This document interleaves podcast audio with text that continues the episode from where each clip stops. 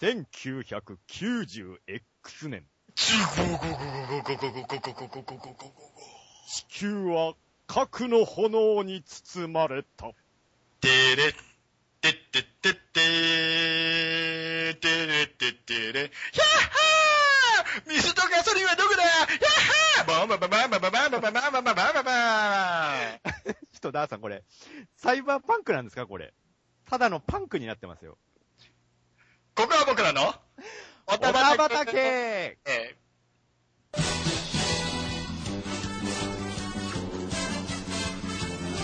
この番組は地方在住のオタクたちがぐんずほぐれつ喋りまくっていくパーソナリティ年の差19歳サブカルジェネレーションギャップ全開のウェブラジオである。はい。パーソナリティは、80年代のパンクファッションをしていたことがある、ダーさん40歳です。はい。えー、今日はですね、僕の大好きなラジオから、一人ゲストをお呼びしておりますが、じゃあ、この方です。よろしくお願いします。はい、どうもこんにちは。えっ、と、ぐだぐだゲームラジオでパーソナリティさせてもらってます。やすと申します。どうそうですやったー来たも、こんばんは。よろしくお願いします。ありがとうございます。いやーとんでもないです。あのー皆さんご存知だと思いますけど、あの、ダーさんが、ポッドキャストを始めっていうふうに、始めようっていうふうに思った3つのポッドキャストのうちの1つなんですね。あー、そうなんですか。そうですよ。僕、あのーね、もう一人の富谷さんが一人でボソボソやってた時代から、い 相当古いですけや、相当古いですよ。その頃は、あの、ただ聞くだけだったんですけど、今はじゃあ、こうしてね、あのーオタク系ポッドキャストでごそごそやってる風になりましたけどね、若いのと一緒に。はい本当にねありがとうございます。あ、こちらこそありがとうございます。いつもお便りとかいただきましてね。いえいえいえ、ロボットトークも頑張っていただいてありがとうございます。大丈夫です。あロボットトークはね、いつもね、悔しい思いをさせられてるんでね、そうなんですか。一緒にね、楽しくやらせていただこうかなと思っております。はいはいはい。じゃあ今日のテーマですけども、はい。はい。世紀末は敗退的でした。うん。サイバーでパンクな SF コミックまたは SF サイバーパンクな世界、ヤッハーです。はい、わかりました。ヒャッハーな世界ですね。ヒャッ、ハーじゃないですけどね。ヒャッハーじゃないの。うんヒャッハーはちょっと文明がちょっとだいぶ、うん衰退しちゃってますからね、一回終は。わってますからね。うん。まあね、サイバーパンクといえばですけども、あのーまあとりあえず最初にサイバーパンクって何ですかとはいはい。いうことなんですけど、えーっと、サイバーパンクって何かわかります？かサイバーパンク、まあ、ぼんやりしたイメージだと、まあ、その、文明的にちょっと先のお話で、あのね、サイボーグとかが出てきたりとか、はいはいはい。あとはその、コンピューターが発達していて、そのコンピューターの中の世界、ネットの世界に入れるとか、そんなイメージがありますかね。ああ、もうとにかくね、あのーなんていうかね、今よりもものすごく先の世界、科学が進みすぎて、うんあ。のーというかね、肉体的な方とか、それから、というかね、えっ、と、機械的なものが、あの、融合し始めている、まあ、サイボーグみたいなのが大体、そういうふうに言われるんですけども、うん、うねん。そんな感じでございますよ、先ほど言われたようにですね。はいはい。はい。まあ、あの、代表的なものとしてはどんなものがあるかというとうん、アンドロイドは電気羊の夢を見るか。ああ、有名タイトルですねい。わゆるブレイドランナーですね。うんうん。このあたりですね。だから80年代の、えっ、と、SF ですわな。はいはいはい。だいたい80年代中期。うん。そこらあたりから一応サイバーパンクというのが出てきたんじゃないかなと。私はその当時中学生だったダンサン少年はうん。覚えておりますが。そうですね。そのぐらいの時期からそういう系統の作品が確かに増えましたよね。で、あのーまあ、えーっと、例えばですね、アキラもそうですよね。うんうん。そうですね。有名になる。アキラ、あのー今度映画化されるんですけども、はい。実に、あの、ドラゴンボールエボリューションと同じ匂いがプンプンしてますよね。えーそうなんですか？なんかね。なんかそんな感じしますよ。え、昔のその映像を使ったりとかってことですか？違います、あのーハリウッドで映画化されるらしいんですよ。ああ、あっちのあのダメ映画の方のドラゴンボールですね。あの、もしもし？ひどい、ひどい出来の。もしもし？あの、ダメ映画って言っちゃダメ？あ、あのー、まあ、原作ファンにとってみては、えーと、何のある映画？褒めようがないんですけど。そっちの方が角が立つと思うんですけどね。こういうアプローチも面白いんじゃないかな、僕は見ないけど、映画ですかね。あえっと、僕はね、映画館に見えて大笑いしてましたけどね。あの、まあ、すげえこれって書いて。見ましたけど、僕もぶっちゃけ。ええあの、しかもね、三部作なんですよね、あれね。えっとね、三部作の割には2作目のアナウンス全然されてませんよね。うん。どうしちゃったんでしょうね。それは、振るわなかったからでしょ。あのね、鳥山明先生も、うん、これはこれで見た方がいいよっていうマイルドな大人な対応をされていたので、うん別な、あの、原作者がそう言ったんだったら、それでいいじゃないですかっていう思いますけどね。だってあれ、あの、映画始まる前にあの、鳥山明のコメントで僕は関わってませんみたいなのが出るじゃないですか、最初に。いえいえいえその段階でなんかもう別物ですよね、完全に。あれ、それでもね、面白かったですよ。あの、僕的にはね、あの、悟空の、なんていうかね、悟空でやる必要はなかったと思うんですよ、あれはね。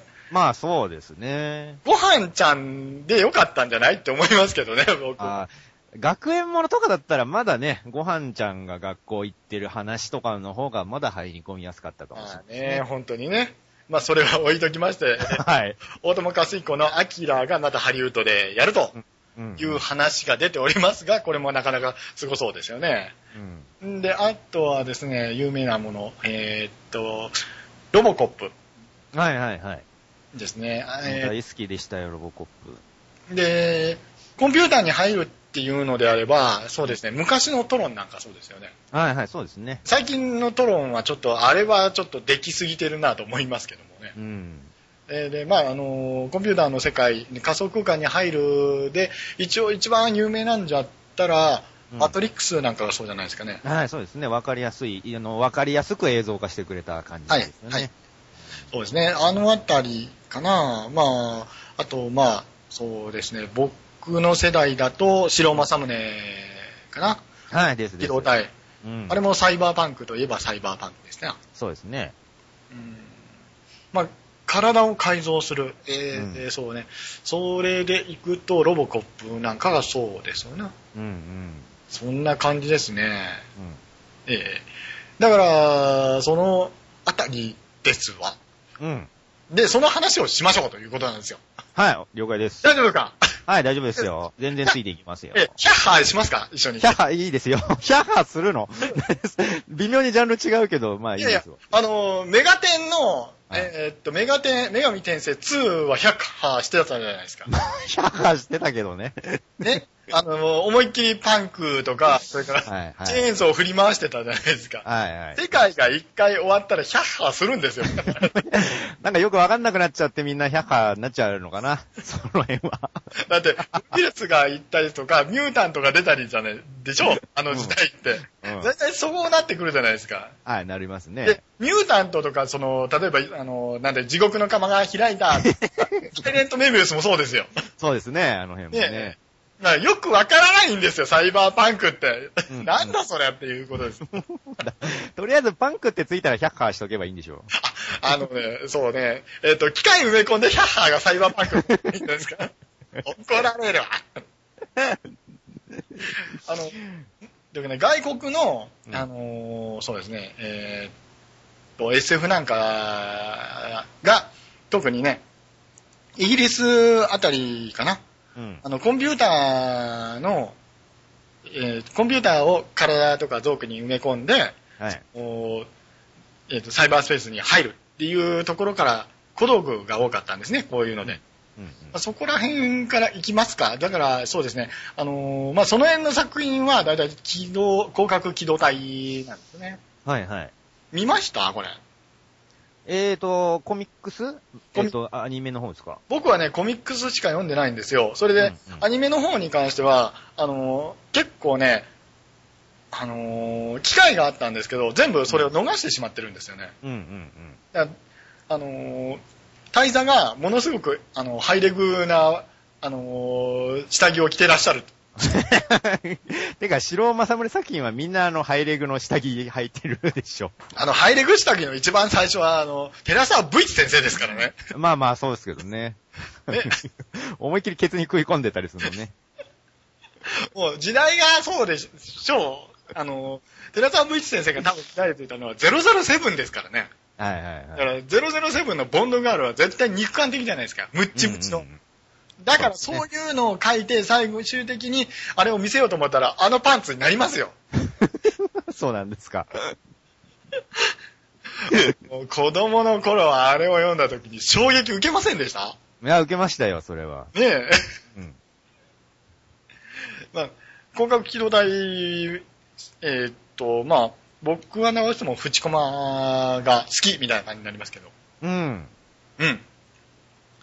そうですね。僕、あの、広角機動隊もコミックスで読んではい。たんですけど、はい。あのー先に触れたのはアップルシードの方が早くて、おーいえ、はい。そこから広角機動隊とかブラックマジックとかに派生していったんですよ。そあのあ、そうですか。アップルシードの中に出てくる、その、サイボーグ、全身メカメカしい、あのーブリアレス君。そう、ブリアレオス・ヘカトン・ケイレスっていうあのキャラがすごい好きで、うさぎのね。はい。うん。あんなメカメカしいのに中身は人間らしさをすごい持ってる親しみやすいキャラってとこが大好きで、はいからですかね、なんかそのサイバーコミック方面にちょっと興味持ち始めたのは。サイバー系コミックですね。はいはい。まあ、あのーメカメカしいと言っても、あの、ブリアレス、えーブリアレオス、言えない、言えない。ブリちゃん。難しいですよね。はい、ブリちゃん。ブリちゃんね。もう、言えなかったら略称すればいいです。えーこれがいろいろあの、後に語弊を生むんですけども、気にしないので。えっと、ブリちゃんが、あの、人間だった頃を多分、デュランが知ってるのかな？うんうん、そうですね。だから、恋人同士なんですよ。うんうん。だから、あれすごいなと思いますよ。デュランは先を行ってるのかなと思ってますもん。はいはい。だって、あの、機械の体になってもその中身を愛せるっていうのは素晴らしいことだと思いますけど、うん。どうなのかなと、今の現代人だったらまだその感覚わからないじゃないですか。そうですね。体がメカになっちゃった相手を愛せるのかっていうのはなかなかヘビーな問題ですよ。あ、そこで僕聞きたいことが一つあるんですけど、は、はいい、何ですか、コンピューターの中にいる女の子を愛せますかってことですよ。コンピュー、うーん、難しいね、その、もうちょっとね難しいですあの、具体的に言うと、コナミのね、うん。あの女の子たちいるじゃないですか、3人。いますいます。はい、はい。紳士たち。はい。だから今、いわゆる紳士たちですよね。紳士たち、はいはい。こっち側にいる人たちは。うんそこがね、結構僕聞いてみたいなと思ってる。あのーこ、こういう言い方するとすごいつまんなくなっちゃいそうだけど、はい。あれはやっぱりあくまでもゲームであって、そのアニメのキャラとかを愛する感覚と同じような感じでゲームの中のキャラを愛しているに過ぎないんじゃないかなとあ、思うんですよ。はい。ただ、はい。こっからもうちょっと文明が進んでいって、はい。ゲームの中のキャラに完全に人格ができたと。はい。で、その人格とのやりとりを通じてお互いにしか通じないそのものが双方で育っていった。はい。その他の人間が持ってる同じゲームのキャラとはまた別に自分だけのその子との関係ができていったみたいな感じになっていったら、もしかしたらそこにはなんか恋愛に近いものが生まれるかもしれないなとは思うんですよね。はい。で、それがチョビッツじゃないですか？まあまあそうそうそう、そういう感じですよね。だからね、僕はね、結構ね、ここについて、えっと、ある種ね、ひ怖いなと思ってるんですよ。はいはい。そこのね、あの、えっと、機械を愛していくっていう形に、例えばね、これがね、家電だったらどうなんですかっていうことですよ。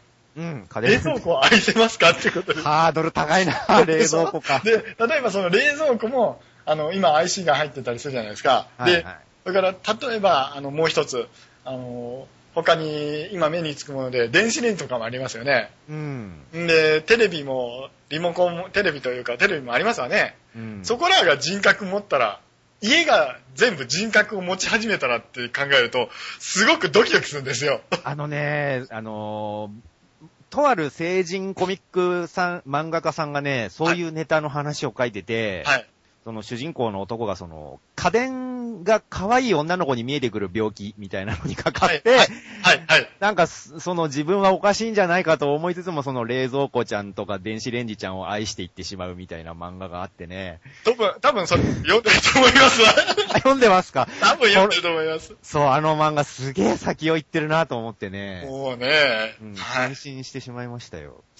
まあ、まあ先のことはわかりませんけど、多分それが、あのー、50年かからないんじゃないかなと僕は思ってるんですよ。今の、その、コンピューターの進み方から見るとね。そうですね。この業界の進み方はもう尋常じゃないですからね。ですよね。なんかあの、すごい爆発的な、あの、進化の仕方をしてるので、うん、なんかやっぱね、旧人類としては ついていけないんじゃないですかね、僕は。あのー、僕は旧人類ですから。こち亀とか読んでてもよくこち亀ってその辺のあの、ハイテク系の話題を出したりするじゃないですか。出しますよね。はい、コンピューター関係の話とか出てきたりするんですけど、はい。りょうさんがその、ね、自分でカスタマイズしてすごいハイパー、コンピューター、ハイパーマシンを作ったぜってやってるコンピューターが今見るともう古い性能のコンピューターになっちゃってるんですよね。そんだけすごい勢いでね、発達してるんだなって思いますよ。あー、なるほどね。まあ、まあ、今度は逆にですね、うん、仮想空間の中に僕たちが入るっていう状態状態をちょっと考えてみませんかはいはい、いいですよ。うん。で、例えばこれ、あれですよね。あの、今僕思ってるのは、あの、ほら、ネットダイブっていう言葉が生まれたっていうのは、大体80年代、まあ、サイバーファンクが生まれたのが85年なんで、はい、88年ぐらいなんかじゃないかなと思ったりするんですけども、うんうんうんうん、で、その時は、入る、自分たちが入っていくぜっていうのはものすごく中二種プンプンだったじゃないですか。そうですね。うん。で、今時代が追いついて、うん、仮想空間の中で戦争やってますよね。はいはい。これ FPS、僕はあんまりやらないんですけども、うん、これがまず、あの、一つ、あの、どうかね、の成功例って言ったら失礼なんですけども、まあ、戦争をやればいいってもん、死なないからいいってもんじゃないんですけども、うん、なんかそれが一つ時代が追いついたんじゃないかなと僕は思うんです。そうですね。ああいうあの FPS、そのファーストパーソンシューティング。はい。自分視点でそのゲームの中の世界に入っていける形態のゲームっていうのは、なんかもともとそういうやっぱ、コンピューターの中に入っていきたい願望みたいなのを投影してできたジャンルらしいですからね。はいはいはい。うん。で、で、今、あの、結構街並みとか、えー、っと、Google Earth みたいなんで、うん、あの、見れるじゃないですか。見れます見れます。そういうのもなんかもう、もうちょっとしたら時代的に行くと、なんか仮想空間というか 3D の中に入れるんじゃないかなと思うんですよ。うん。だからアバターなんかそうですよね。あの、え、ん？え、映画。映画、映画、映画。はいはいはいはい。あれそうじゃないですか。ね、うんうん。あれ、向こうの世界に行くのにはコンピューター繋がっていくんでしょ？そう、うん、そうですね。コンピューターを返していくんですよね。うんうん。うん。なんかそこら辺がやっと追いついてきたのかなと僕は思うんですけどね。うん。逆にこれも怖いんですよね。向こうから帰ってこないみたいな。うん、それも怖いですね。一時あの、ほら、ネット配信ってものすごく言われてた時代があったじゃないですか。最近聞かないですけど。うん、なんかあの、ちょっと当たり前になってきているせいで使われなくなったのかなっていう気もしますよね。日本はそういうのはあんまり出ないんですかね、表に。いや、いるとは思いますよ。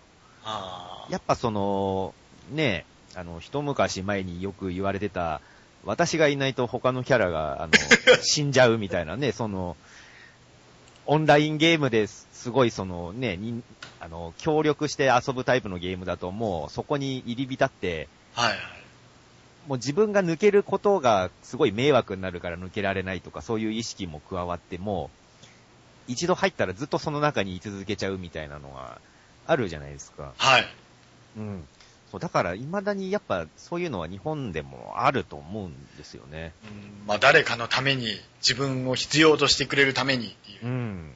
ね、そういうの、いいんですけど、うん、あの、やっぱり、ご飯食べないと生身は生きていけないですからね。そうですよ。やっぱね、やっぱ生身はあくまでこっちの世界にあるわけですからね。ねご飯食べたりとかお金稼いだりとかしないといかんよなと思う思いますよ。だからそこがね、ちょっとあの、僕がね、あの、向こうの世界に生ききれない 理由ではあるんですけどね。こっちの世界未練いっぱいあるし、あの、エキサイティングなことがいっぱい起こるので楽しいなってほしいんですけどね。実際はこっちの世界の方が楽しいこといっぱいね、いろいろ様々なことが起こるから、こっちの世界の方が面白いんじゃないかって思うんですけどね。思いますよね。うん。まあ、ですね。えー、っと、そうですね。今80年代、まあ僕たち、僕たちで僕が80年代あの青春時代だったんですけども、うん。まあその頃のコンピューターの発達時代、発達自体からしたら、今みんなスパコン携帯してますよね。ですよね。携帯電話異常ですもん、あの頃から見たら。うん。で、たまにこういう話題を振ってる、あの、ネタにするんですけど、昔はファミコン以下のコンピューターで、アポロ13号が月に行ったっていう話を、若い奴らにすると、嘘だって言うんですよね。まあ、信じられない話でしょうな。うん今の子たち、その、アポロ13号の時代っていうのが想像できないんですよね。うん。なんかね、そこの時代のギャップってのは面白いと思いますよ、今はそ。うですね。お前パンチリーダーって知らねえだろって言いますもん。そうね、昔、だってデータとかをあの、テープにコピーしてた時代とかね、ありました。磁気テープですか？それともパンチリーダーのテープですか？どっちですか？磁気テープとかもありましたしね。そう、そういうの考えるとすごい時代になったなと思いますよ。今、その80年代から現代を見たら絶対サイバーパンクな世界ですよ。もうなってますよね。なってますよね、本当に。ねえ。あの、街に出てちょろっと周りを見直し、見てみても、やっぱり携帯コチコチやってるじゃないですか。うん。ね、携帯とか、それからスマホでね、はい。あっち側に行ったきりの人たちですよ。うんうん。でもそれがないと今生きていかれないんですもんね。まあそうですね。一度便利なのを知っちゃうと、もうそれなしでは生きられないってことですかね。うちの母も、あの、60代も半ば過ぎてるんですけど、はい。この間ね、あの、携帯を買いに、買い替えに行くからついてこいって言われて、うん一緒に行ったんです。はい。あの、が、えっ、と、スマホを見て、うん。母親が言った一言は、うん。私らには使えんなって一言言ったんですよ。うん。そりゃそうだろうと思います。まず見えないんですから、これ。うん。うん。画面が見えてないみたいですよ。え、画面が見えてないっていうのは、あの、液晶を見ると、はい。あの、老人の目ってね、余計に疲れるらしいんですよ。ああ、そう光ってるからなんですか。うんうん。だからもうちょっとその優しいのが出てたらなと思いますし、あの、タッチセンサーがあるじゃないですか。はいタッチというか画面のタッチも、なんとなくぼっちみたいなので、あってくれたらなと思いますけどね。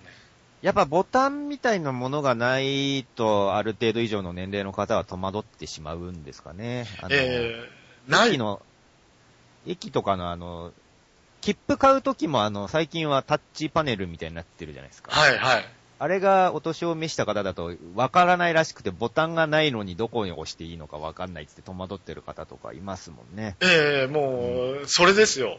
はいはいあ。の、まだ私たちのところは田舎なので、はい。えっと、ちゃんと下にボタンを押していくところがあるんですけど、そこをね、あの、教えてくれないんです、今の駅員さんは。そうですよね。何がありましたかって無機質なマイクが、マイクを通したマイクでスピーカーから来るんで、余計にね、あの、戸惑うんですよね。うん。昔の駅が良かったわ、というね、介護すぎな母親の一言を聞いて、なんかね、ちょっと寂しい思いをしましたよ。いや、でもわからないでもないです。うん。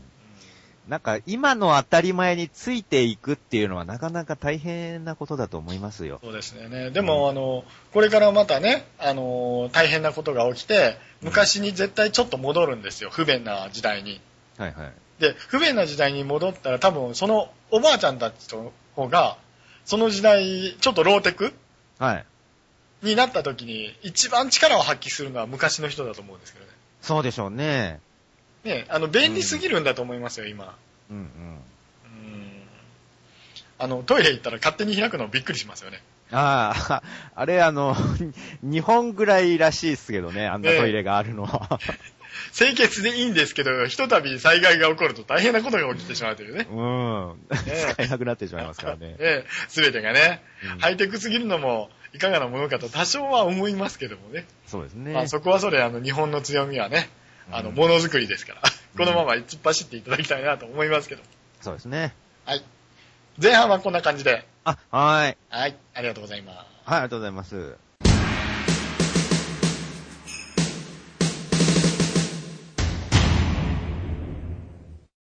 えー、後半はですね、はいあ。の、サイバーパンクと五感が似てるんですけど、まあ、うんサイバー系コミックをやっていこうということで、昔ね、はい。がサイバーコミックというのを出しておりまして、ご存知ですか、これ？あのね、言われるまで知らなかったんですけど、はい。あのー確かにありましたよ、当時、そんな雑誌が。ね、うん。はもう1988年から92年まで47巻を持って、い。ね、そこまで外観されてたんですけども、まあ、うん休刊になってしまったという、まあ、あの、ラインナップをとりあえずね、今、ウィキで出してるんですけども、うん。ね、これざーっと見てください。どうです？か、はいはいあのーそうそうたるラインナップって言いますかね。あのー正直僕はその当時サイバーコミックスっていうのは、はい。見かけはしたけどなんかすごい横文字とか羅列されててなんか難しそう、まあなんか濃そうっていう濃ゆいイメージがあって敬遠してたんだと思うんですよ、多分。はい。はい。だけどそのラインナップとか見てて、それが一部コミックスにもなってるじゃないですか。はい。G の影人ですね。あの、気がつくと何個かいつの間にかも所持してるっていう。はい。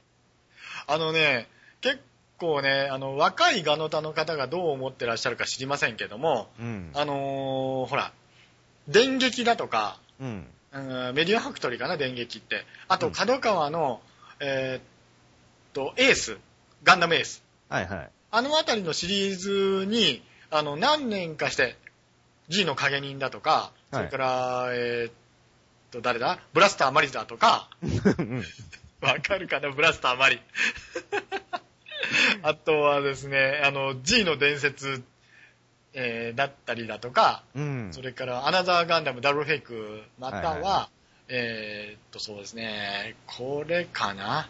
うん。えーっと、伝説巨人対ガンダム。はい、そうなんですよね。これが、なんか、このサイバーコミックスに掲載してたんですね。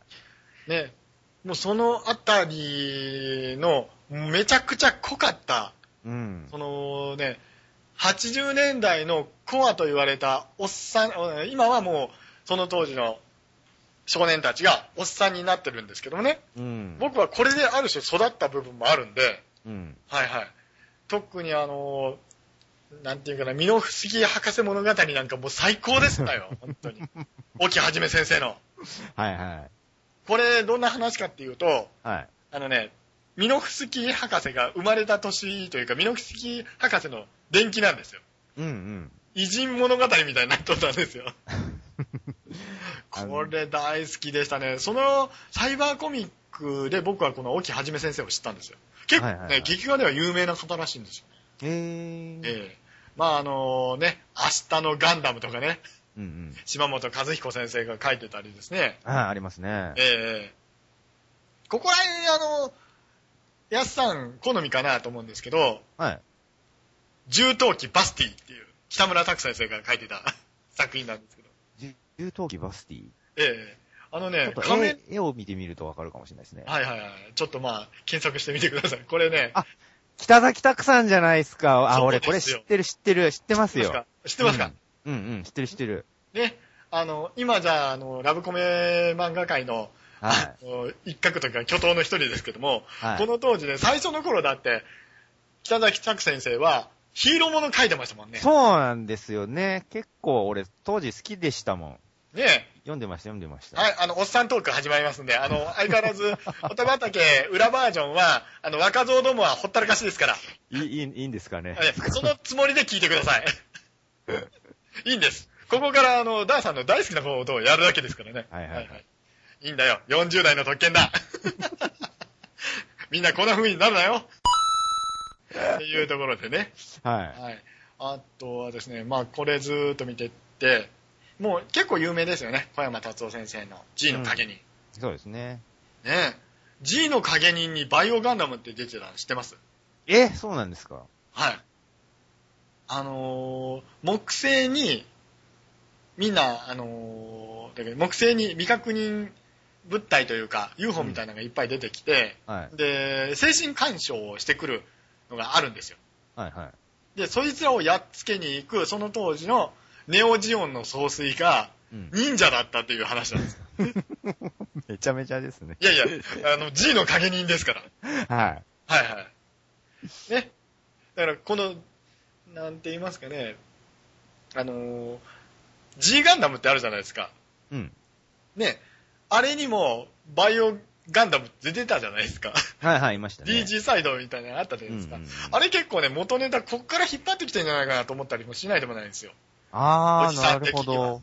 うんうん。バイオガンダムが、あのーガンダムそのままなんですけども、うん。もうちょっと発展させてデビルガンダムみたいなはいはい感じにはなってるのはな、あるんですよ。あー、ありえますね。えうん。えで、で、やっぱね、80年代から、88年から90年代なんで、結構その当時、あの、まだ油の乗り切ってない若造だった頃の今の巨匠たちっていうのが結構書いてるんですね。寄稿してるんまあです。そうですね。そあの、そうそうたるメンバーですよ、執筆者の名前を見ていくと。ね加藤礼二郎さんだとか、うーん、すごい、もう知らない人がいないぐらいの勢いですよ。うんだから、バンダイのこの、この作品というか、この雑誌に結構掲載されて、今巨匠というか、そこそこ売れてる方とかね、うん。いらっしゃいますからね、ブラスターマリですよ、やっぱり。魔法の少女ブラスターマリ。うんご存知ですか、これ？わかりますわかります。わかります？はい。あの、魔法の、魔法で、えっ、と、少尉になってしまって、で、赤い人に会うんですよね、はいはい女の子が。あの、ジオンの軍国少年かな？軍国少女か。それが変身して大人になるという。うん。ここからですよ、魔法少女とガンダムを最初に融合させたのはこれじゃないかなとすごいですよね。もうね、何でもありだったんですよね。うん。ねえ。あと、時代的にやっぱりあのトップを狙いとかも出てきた時代なので、ガンバスター。ね。うん。ねえ。あの、ネクストジェネレーションの矢野健太郎ですね。はいはいはい。これご存知ですか？あ、それもわかりますね。わかりますか？うん。ああの、ガイナックスの戦艦があるじゃないですか。うん。で、あのー、ノリコとお姉様がはい。流れてくるまでに、うんあ。の、シリウス星系からやってくる、あのー、飛来生物をやっつけるっていうね、冷凍か、あ冷血、え、凍結艦隊か。うんうん。だから、ユングとかが冬眠してる状態で、はいそこから始まっていくやつですよ。うんうんこれが動いたら、あの、せ宇宙が終わるみたいなことで、それを阻止するために、あの、頑張っていくっていうね。うん。はいはい。まあ、矢野健太郎先生ですよ。うーん。ええ島崎、えー、炎燃える君が恐れてやまない、矢野健太郎ですよ。そうですね。ね。こんなん書いてたりですね。うーん。あと、宇宙刑事シャリバン。そう、びっくり、びっくりしましたよ。その辺もああるんですね。この時の、宇宙刑事物とか。はい。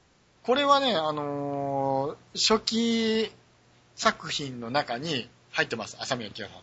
うーん。ねで、宇宙刑事、宇宙警察の警察機構が、えっと、マクーに敗れたとこから始まるんですよ。うわー、すごいなグランドバースボロボロなんですよ。うんうん。で、えっと、リリーがレジスタンスのリーダーみたいになってて、シャリバンを、あの記憶をなくしたシャリバンを見つけて、で、あの、年頃になっちゃうんですよ。えー。それで捕まってマクーに。で、お前は、俺は誰なんだっていうことで、お前はシャリバンだっていうふうに言うと、グランドマウスから、あの、関車でしたっけ？はいはい、えそうですね。関車というとね、またね、シャリバンが出てくるんですよ。あー、熱いですね。で、シャリバンクラッシュでやっつけて、うん俺は戦う俺たちの戦いはこれからだと終わっちゃう。これすごかったですよ。へで、それからだんだん下がっていってですね、バロムガンダムですね。これ、松本久志先生わかります？ー。えーと、名前はわかりますね。はい名。前わかりますはい。これは、あのーご存知ですかね、ドクタースランプあられちゃんの6巻ぐらいに、はいあのー鳥山明先生の書いてる漫画があるじゃないですか、4コマ漫画で、はい、はい。ヒスワシっていう人がいたじゃないですか。わかります？覚えてます？ヒスワシヒスワシ。えー、ちょっとわかんないですね。えーっとね、鳥山明先生のうん。アシスタントだったんですよ。へー。で、えーっと、最近ではね、えーっと、クラッシュギアのコミカライズだとか、それからミクロマンのコミカライズなんかやってらっしゃいますね。あー。はいはいはいはい。今、絵を見てわかりました。あれを見てわかりました。ああ、ミクロマンのこの絵わかりますわかります。あと、ご存知かどうかわかりませんけども、うん。コミックキャプテンっていう雑誌で、ああ、キャプテンずっと読んでましたよ。悪が呼ぶあー、読んでた。すっげえ面白かった、あれ。あれの作者の方ですよ。はいはいはいはい。そうそう、すげえ馴染みのある絵柄ですわ、言われてみると。うわー、俺持ってたよ、悪がよく。懐読んでよかった。かしい。そう、俺一時期なんかね、勘違いしてて、あのーはいあのーあれですよ、炎もゆるさんがか書いてるのかなと思ってたんですよ。俺の記憶の中でちょっと間違っちゃってて。はいはい。そう、だそれで俺、島本和彦さんの本として探し、あの、大人になってからまた買い直そうと思って、はい島本和彦さんの本で探してたから全然見つからなかったんですよね。えー、あのーなんかね、この、松本久志さん、久橋さんは、うん。なんかね、結構ね、徳間とかにはコインにしてもらってたみたいで、うんうん。はい。あの、ブライオーと一番最初、あの、ガンガンに乗る前のブライオーか。はいあれとかもね、あります徳間に書いてたんですよ。うん、で、あの、はじ、終わる手前には必ず頭に手を当てて、うんあの、なんだろう、クエーみたいなポーズをやったら終わりなんですよ。この人、ネタがつきましたってことなんだなっていう。そんな感じですよ。その当時の漫画としてはね。ええー、ねで、このサイバーコミックを多分知ってらっしゃるなって、やすさんに対して思ったのはですね、はいやっぱり、始まりの星ですよ。ー、うんうん。うんファーストプラネット、始まりの惑星かな。これを、を昔、あの、グダグダで、あのートミヤンと一緒に話されてたんで、あ、うん知ってるだろうなと思ってお呼びしたんですよ。はい。はい。ねえ、ドリームハンター、レムとか、あー、それはわかります。それはもう大好きでした。大好きでした？はい、大好きですよ。あの、夢の中に入ると、はい。えっとビキニアーマーと、盾と鎧ですよね。あ、あ盾と剣。あのデザインはもう秀逸ですね。よくできてますよ。いつの頃からかわかりませんけど、ファンタジーというと、ビキニアーマーっていう図式ができましたよね、女の子は。うん、昔はそれがなんかね、そのスタイルがデフォでしたよね。で、今はもうガッチガチのプレートメールでしょ。うん。寂しい世界になりましたね。ね ねえ。そうなんですよね。あれはやっぱりあれなんですけどね、あのー、洋、洋物のファンタジーがやっぱりそうだったからでしょうね。そうです。そうなんですかね。やっぱゴールデンアックスとかあの辺のゲーム見てもなんか、女キャラはやっぱビキニアーマーだろうみたいなのありましたからね。ゴールデンアックス？うん。懐かしいそう、全然何の疑問も持たずにそれを普通に受け入れてましたよね。そうですよね。あの、ファミコンの頃のあの、アテナだって、うんビキニアーマーですもんね。はいはいはい、そうですそうです。でとにかく若い子はビキニと剣と盾持って、ね、髪の毛振り乱しながらふんふん殴らしてりゃそれでいいだろお前らみたいなね。そうそうそう。僕たちのちょっっと上のね、世代の方はね。と。そうですよね。アニメもそんなん多かったですよ。とかも、うん。ゲーム戦記レダとかもそんな感じだったあし。あれだね。うんはい、ありましたね。あの頃はものすごく熱かったですね、アートミック。暑かったですね。アートミックといえば、はいサイバーパンクありますわ。あの、バブルガムクライシス。ああ、はいはいはい、バブルガムですか。ね、パワードアーマー、美少女パワードアーマーですもんね。はい、そう思いましたよ、あの設定にも。ねうん。で、あの、一期の主人公は歌手でしょ。うんうん。クリスだだったかなあ、懐かしい。あ、プリス。そうです、そうです、そうです。ね、夜中のハイウェイどうのこうのって歌ってね。バイクでしょ、それで。そうですねあ。の当時のね、せあの当時80年代に青春を送った人間にとってはね、バイクはある種ステータスだったね。ですよね。うん。ねそうですね。バブルガムクライシスあたりから、俺、その、園田健一さんその健さんを知って、はいあの、読むようになっていった気がしますね。ガルフォス。そうそうそうそあのあたりガルフォスですね。あとはライディングビーンですね。う。うんうん。あの、あれはライディングビーンは別な、あの、サイバーではありませんが。えーサイバーコミックやっぱ楽しいですね。これラインナップ見てても。懐かしいですもん、そりゃ。すごいですね。もう、書いてる人が全員有名人っていうのがすごいな。山村はじめとかね。はいはい。森下薫とかね、これ書いてましたしね。うん。海明寺優さんってご存知ですか？あ、わかりますわかります。ええあの、大昔にファイナルファンタジーの1を書いてた人ですね。うんうん、うん。JJC、JCC 出版だったか、JACC 出版だったか、あなたですね。もう今だったら、今だったら本当にエッチなところで有名になってますけどね。もう青年コミックのある一段ルの U ですもんね。まあ、そうですね。ええ伊藤明則さんですわな、うんうんブルーゲイル。はいこの作品ご存知ですか、ブルーゲイル。ブルーゲイル、ちょっと待ってくださいね。今また絵を見てみますザブングルのね。はい。ラグちゃんの物語です、これ。へえ、そうなんだ。まあ、いっぺん見てみてください。どうですか？よいしょ。画像検索。はい、かけてください。おーはいはい、出てきましたね。えー、これ読みてえなあ、これね、あのー、伊藤明則先生の、あの、はい初期作品に出てますから、今でもあ、そうですか。はい読めますか？読めます、読めます。。なんか、今日はあれですね、僕の漫画トークの漫画斡旋ですよね。そう、なんかすげえいろいろこう、教えていただきたいですよ。いやいやいやいやね、交流伝説、ウリガスト。はいうんうんうん。ね、大沼博さんとか書いてたんですね、この後ですね。ね。ありましたね。これ、集めてました？えーと、コミックス？え、あの、フィギュアでも、これ結構メディア展開したじゃないですか。そう、いろんなメディア展開してアニメにもなったし、あと、僕その頃テーブルトーク RPG を遊んでたから、はいビルガストのあテーブルトークやってたし、そうですね。あとなんかそのちっちゃい、なんか、えっとね、今で言うネンドロイドプチぐらいのサイズのフィギュアが結構流行ってた気がしありて、ましたね。それを集めてました。自分で色とか塗ってた気がするな。ああ、結構コアな活動。うん。あの、交流伝説ウィルガスト自体が、はいあの、カードダスでしたっけ？カードダスではなかったな。あの、数値とか書いてたじゃないですか。あ、ありましたね。あれで、あの、比べてでしょ？うんうん。そうそうそうそう。あのね、僕、この交流伝説ウィルガストの、はいあの、コミックボンボン版のうん。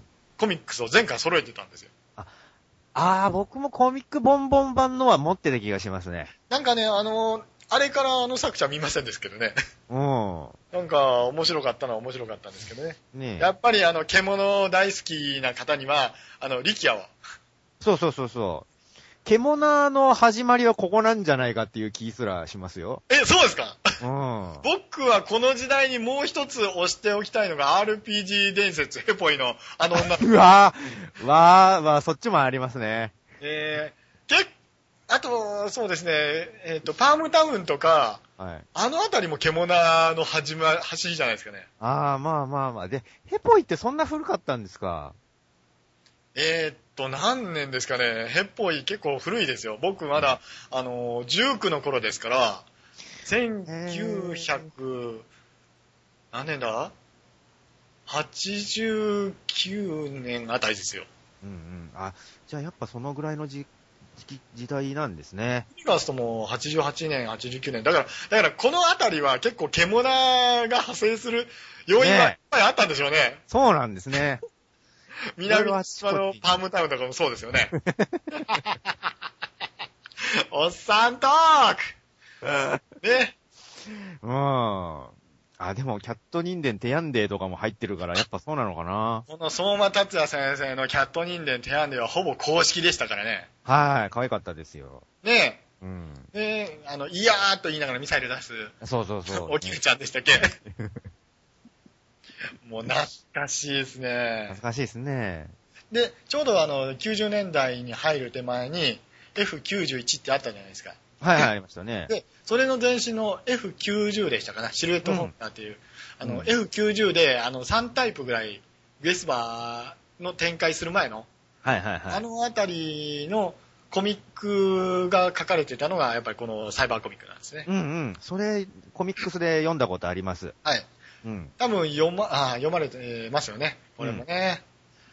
結構、あのーなんていうかな、コミックになってないものが、あのー後にね、90年代も後半になって、0年代になってからようやく、メディアファクトリーなんかで、うん。えっ、と、出されていったっていうところなんですね。そうですね。だからコミックスで読んでみて、うわ、こんな作品何で連載してたんだろうって思ってたんですけど、それがサイバーコミックスだったってことですね。だからこのサイバーコミックスって、ある種見た、うんある種見方をすると、うんこの巨匠も、この当時にもうすでに島本和彦さんだとか、北村拓さんだとか、勝明さんだとか、園田健一さんなんかは、うんあの、もう巨匠ではあ、巨匠というか、まあ大きいビッグネームであったんですけれども、うん小山達夫も、あの、おざなりダンジョンがあったんですけども、アロさんとかもね、はいはいはい、だからそう考えると、あのー若手を育てるっていう意味では、すごい、あのー卵というかね、種になったんじゃないかなと僕は思ってるんですよ。うんうんだから結構ね、あのーサイバーコミックの話ができる人ってね、うんあの、すぐ僕もスイッチ入っちゃうんですよ。ああ、でも今思うと読んでおくべきだったな、これは。あのー雑誌。ね、そうですね。サイバーコミックを読んでる僕は、あの当時変態扱いでしたからね。相当コアなファンじゃないと読んでなかったんじゃないですか、当時は。当時ね、その、88年、高校3年生ぐらいかな。うん。ガンダムの話をついてこれる人間はいなかったです、僕に。うんうん。それぐらい、あの、その当時、えーっと、一生懸命になってましたからね。うん。あの、母親に言わせりゃ、あの当時、どれぐらい勉強しといてくれたらな、って今でも言われますけど。これはたまに言われませんか？いや、言われます。やっぱ好きなジャンルの知識はね、勝手に入ってきちゃいますからねね。え、あの、具にもつかないようなね、モビルスーツの、なんで推進力とか言えちゃうんでしょ？ね ないんだっつうのに。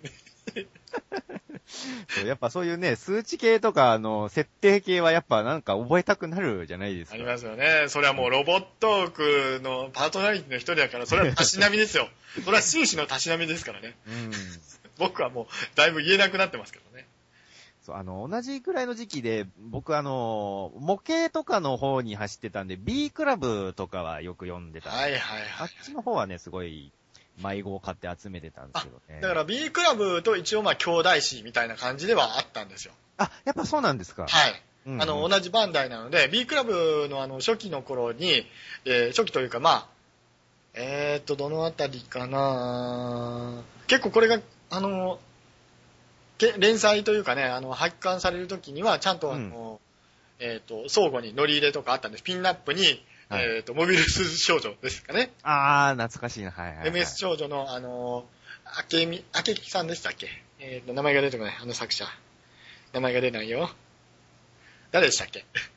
えーと、なんて読むんですかね、あの方の。ピンナップが刺さってたりするんですよ。この、うんあうんうん。の、何？ポスターとか言って、えっと、B4 ぐらいの大きさなんですよ、それも。でかいな。そんな B4 ですからね。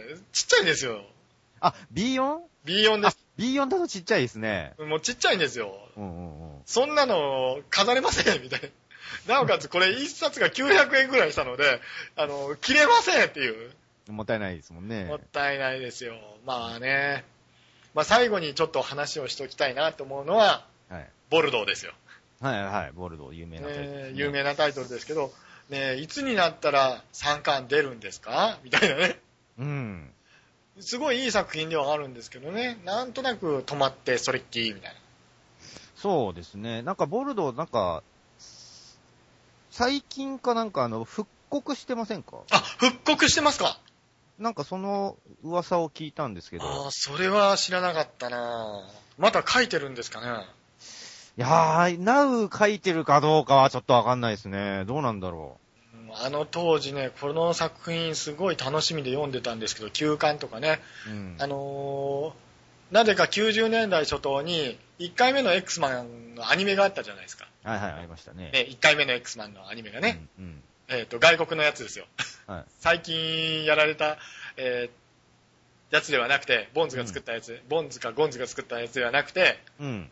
前のやつなんですけど、あの時に、あの、小学館が、えっ、と、本を出してたんですね。うん。で、コミカライズされたのもあって、その時に、この作者の方が書いてたのは見たんですよ。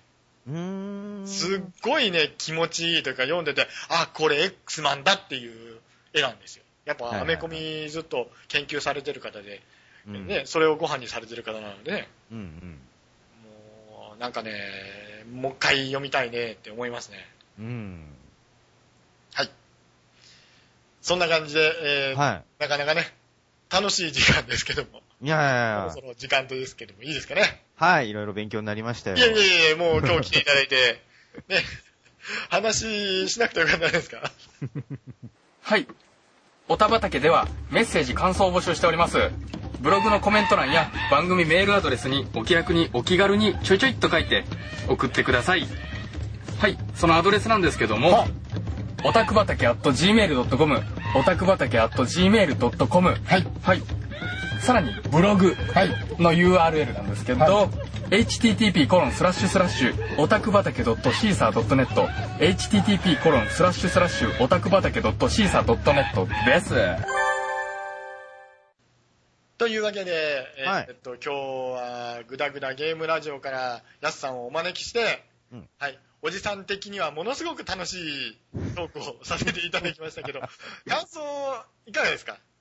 いや、面白かったですよ。やっぱ同じぐらいの年代を生きてきた人と人間同士として、やっぱね、こういう話ができるのは嬉しいですし、楽しいですよ。ありがとうございます。うん。はいはい。ね。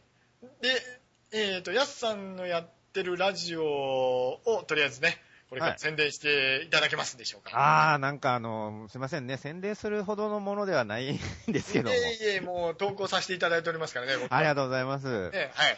はい、えーとですね、えー一つは、あの、ぐだぐだゲームラジオと言いまして、えっ、と、いろいろゲームに限らず漫画やらアニメやら映画やらに関していろいろぐだぐだとおっさん二人で語っている番組をやってまして、あともう一つは、えっ、と、ロボットークと言いまして、えーパーソナリティ3人でそのね、昨今のロボットアニメ、ロボット漫画、ロボット小説などに関して、えーもうすごいコアに語っている、えー、こちらの方は、えっと、おた、お便りとかをね、募集してそれを紹介したりもしてるんですけど、そういう番組を、えーやらせていただいてます。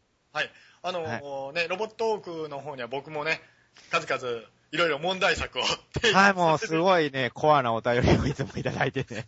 これ分かってもらえるのは多分ヤスさんだけじゃないのかなと思って。多分そうだと思いますうんだかね。ら僕はいつもヤスさん狙いなんですよ。ありがとうございます。いつもあのね、お便り読んで、あの、うんニヤニヤさせていただいてますよ。狙い撃って当たってるんだろうなと思いました、今日話してみて。ねもう本当にね、あのー結構ね、似た世代で、まあ、あの、ポッドキャストを頑張ってらっしゃるっていうのは、もう僕もものすごく心強いですから、はい、これからも長く頑張っていきましょう。はい、お互いじゃあ頑張っていきたいです、いきたいですね。はい。頑張っていきましょうね。あの、はい僕もあの、ね、途中でやめられると、投稿する場所が少なくなるので、続けていただきたいので、うちもたまには、あの、ね、ね、あの、なんか突っ込めるとこがあったら、メールとかいただけたらと思っておりあ、ます。はいはい、わかりました。おたばだけは、ロボットークとグダグダラジオを応援しております。ありがとうございます。グダグダゲームラジオを応援しております。間違えてごめんなさい。はい、すみません。ということで、本当今日楽しかったです。ぜひまた来てくださいね。あ、はい、ありがとうございます。あのね、よろしかったらグダグダゲームラジオの方にも、ぜひ。ぜひ、ねちょっとね、うちの若い者を送り込みたいなと思ってるんで、はい。はい。あのー翔太をね、ちょっと、お前何者やねんって言って、ちょっといじめても構いませんので、あ はい、わかりました。の、ぐだぐだゲームラジオので、翔太を呼んでいただければと思っておりますんで、はい。はいはい。ね、親父としては、ね、お前ちょっと、よその川の飯食うてこいやって思ってる。ね、なかなか奴も忙しいもんで、ね、そういう感じでございますけども、今日本当にありがとうございました。はい、こちらこそありがとうございます。じゃあ、皆さんよろしいですか？あの、はいえいきますけど。はい、大丈夫です。はい。じゃあ行きましょうかね。はい。それじゃあまた、せーの。おたばたけーえー